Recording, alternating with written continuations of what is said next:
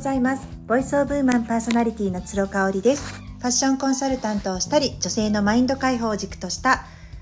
メルマガ配信そしてオンラインでのセミナーを開催しております。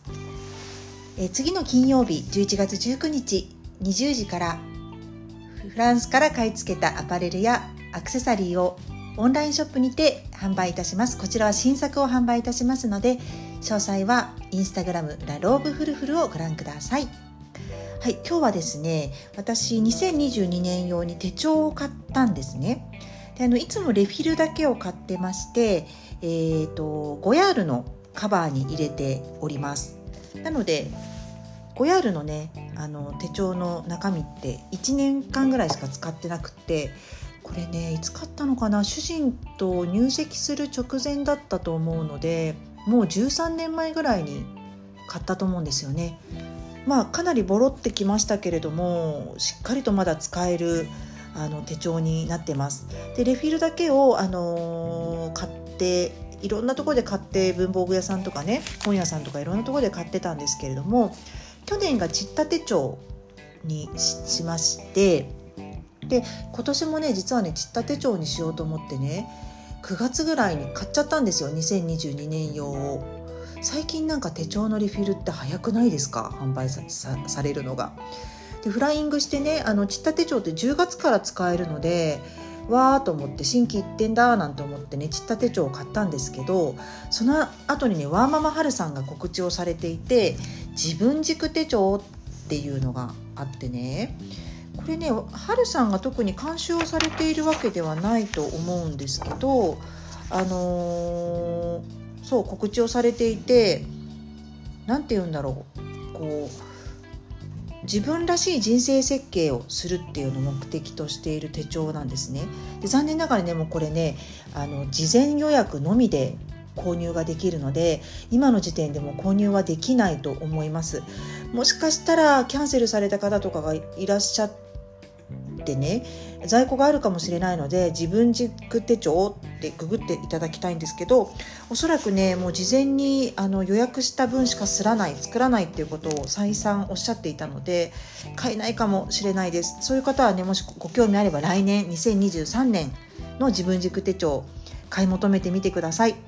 でこの自分軸手帳のね最初の方のページに引き算のワークっていうところがありましてこれでね、えーと、足す前にまずは引き算って書いてあるの深いよねうん確かになと思いますもう私たちねあれこれやりすぎちゃってるしもうね頑張りすぎてるし無理をしすぎてるし情報も入れすぎてるし見すぎてるし聞きすぎてるんですよね。もう本当にあの過ぎたるは及ばざるが如しっていう言葉がぴったりのようなあの毎日を送っています。でここに書いてあるのが誰にとっても1日は24時間しかありません。今やっていることの中でやめたりやり方を変えたりできることはないか考えてみましょう。そうこれね考えてみないと出てこないっていうことぐらいねあのレベルで私たちって無意識にすごい頑張っちゃってるんですよね。もう楽しよう今日は無理しないもう自由にやろうってねちょっとね気張らないと逆にこうちょっと肩に力が入っちゃうぐらいじゃないとできないぐらいね私たちって本当に気を抜いたりとかねあれこれやめたりとか排除したりとかすることにあの何て言うんだろう過剰な恐れを持っていますよね。まあ、それは何でかっていうとやっぱりやめたいとかねやりたくないとかっていうことって良くないと思って生きてきてるからなんですよね。何かにチャレンジをするとかあのいい習慣を身につけるとかこう増やしていくとかねそういうことに対してポジティブなイメージを持ちがちなのでその逆のこういった言葉には「私ってダメな人間なんだ」ってなんかこう自己否定が入るような気がしちゃってるんですね。でもねやっぱりね過ぎたるは及ばざる及ばざるがごとしですよね。私もね情報過多になりすぎて頭がパンパンになってるしマッサージ行っても脳がパンパンですねって言われるしね。寝つきもあんまり良くないしね、うん、最近ちょっと寝つきがずっと良くない日が続いていたのであこれはね頭フル回転しすぎてるなと、うん、無駄なフル回転はもうやめようというふうに思いましてね。でじゃあ2022年どういったことを引き算していこうかなっていうふうに考えました。でまずね一つはね SNS との関係を見直すってことですね。なんかね私の中で SNS ってすごくビジネスとも紐づいているしなくてはならないんですね。で SNS がつむつないでくれたご縁もたくさんあるしチャンスもたくさんあるんですけどやっぱりねちょっとこう肩になりすぎちゃうと自分の中で私ほとんど家にいるのでね人にもそんなに会ってないからあの人からの情報ってもう SNS しかなくなるんですよ。そこにこう一喜一憂したりとかするのがねやっぱ多いなって最近感じてて家にいて穏やかに過ごしたいと思って今のおうち時間を選択してるのになんか意味ないじゃんって思っちゃったんですよね。なのでね、まあ、できるだけあの SNS はねこうちょっと見すぎるっていうのを、あの見直したいなというふうに思います。多くの情報はいらないし SNS ってこう真偽が問われるようなねあの情報が本当に多すぎてうんなんかこうエビデンスこれどうなのっていうことも多いからね、まあ、YouTube とかもそうだと思うんですけど、うん、ちょっとやっぱりこう情報の質みたいなものがあのいいものと悪いものとの差がすごくあるかなというふうに思っています。で2つ目はねサブスクリプションの見直しですね。定額で購入している定期購入しているものの見直しをしたいなと思っています今なんかメルマガをね全然読んでないのに入ってるものとかあるんですよねまあ月に500円ぐらいだからいいかと思ってることもちりつもになるしうーんちょっとやっぱり読まないかなっていうものとかの見直しはしたいなと思ってますね。あとはね、まあ、ちょっと家族に干渉することっていうのをやめたいなと思います。もうついついついついねあの私女一人だしこうねもう男の子ってとかねもう男性って気が利かないとかね思っちゃってねあの主人にあれこれ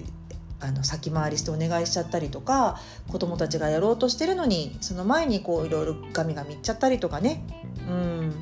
なんかね口癖を変えようかなってまず。思ってます。うん、なんか早くやりなさいとかいうことじゃなくってあのー、やったのかなとかこれ口癖じゃないか言い方変えてるだけか。なんだろう。なんかねもうちょっとお家の中で黙ってようかなっていうふうに思います。なんかこう黙々と好きなことだけやっててうん。なんか用事がある時だけ話すみたいな。余計なことをなんか言い過ぎちゃってるかなっていう気がしていてこれ気をつけたいというかやめたいですね。うん、あとはねあのお友達からお誘いを受けるとすぐにね私ねあのイエスって返事しちゃうんですよ。これもねすごい気をつけたくって、まあ、あの直感が働いて後悔しないこともあるんですけどなんかねやっぱりちょっとこう今だと人に会う機会みたいなものがね本当に減ってきてるので逆に誘ってくださることがありがたくはあるんですけどうーんだからこそこうやっぱり人に会うといつもの生活スタイルがガラッと変わってしまう。時間配分とか変わっちゃうからね。うんだからなんか負担はまあかかるわけですよ。だからこそなんかもうちょっと考えて予定を組み入れたいなっていうことは思います。うん、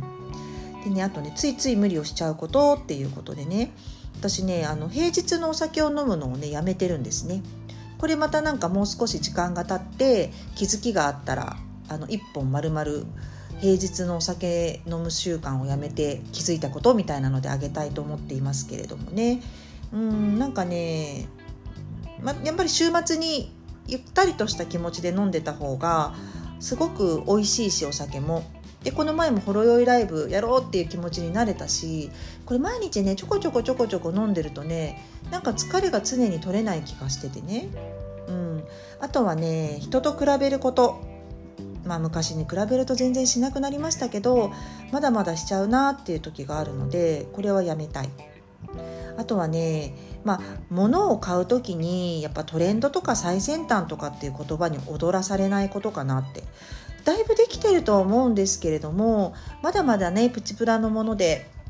これはなんか朝ライブで紹介したら皆さんすごくためになるかななんて思っていろいろ見てしまうと欲しくなっちゃうっていうところ本当にねティティベイトさんとかねスタイルミキサーさんとか上手なんですよ作るものが。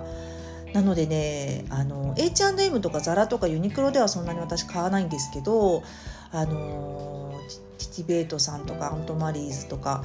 スタイルミキサー結構今年買ったなと思うんですよね。でメルマガとかに登録しちゃうとどんどんメールも来ちゃうんでそれも解除したいなっていうふうに思っています。はい。皆さんは2022年どんなことをやめますか？ぜひ考えてみてください。今日も笑顔と感謝あふれる一日にしましょう。それではまた明日。